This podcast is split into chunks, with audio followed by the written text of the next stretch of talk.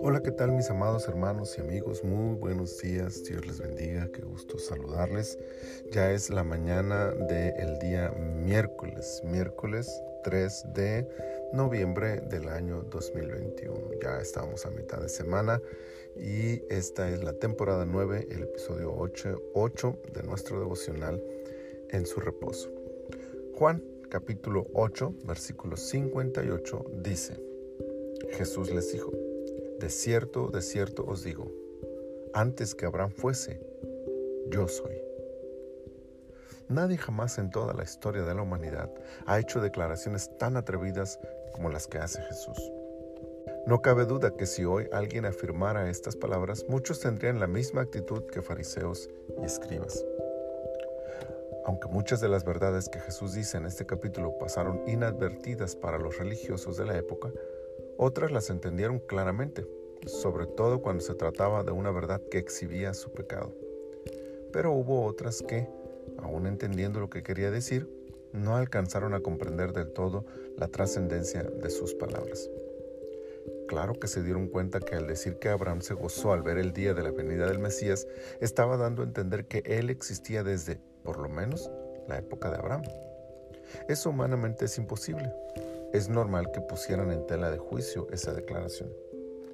El problema es que nunca consideraron la posibilidad y las consecuencias de que estas palabras fueran verdad. Cerraron su mente y su corazón a esta opción y con ello mostraron la maldad que en ellos había.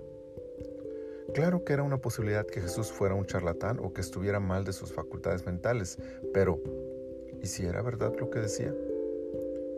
Hay muchas religiones en el mundo y todas ellas tienen sus valores, pero solo una se fundamenta sobre las palabras de un hombre que dijo ser el mismo Hijo de Dios, que afirmó su preexistencia siglos atrás.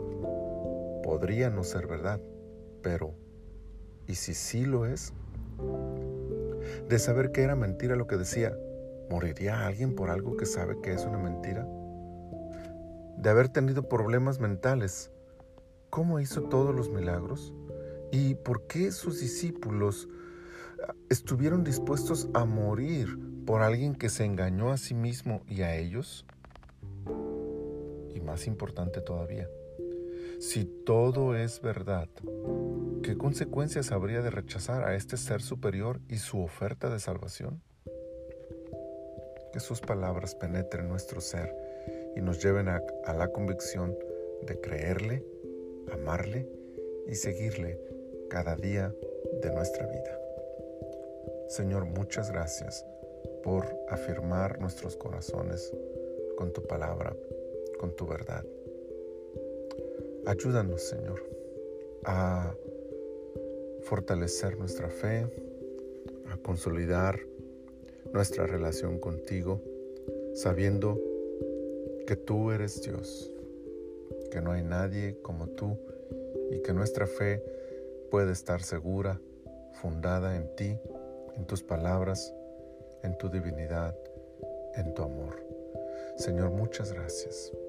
Bendícenos en este día, Señor, en todo lo que hagamos. Vayamos donde vayamos, que tu presencia nos acompañe como siempre lo haces. Muchas gracias, Señor, en el nombre de tu Hijo Jesús. Amén, amén. Mis amados hermanos, tengan un día lleno de las bendiciones del Señor.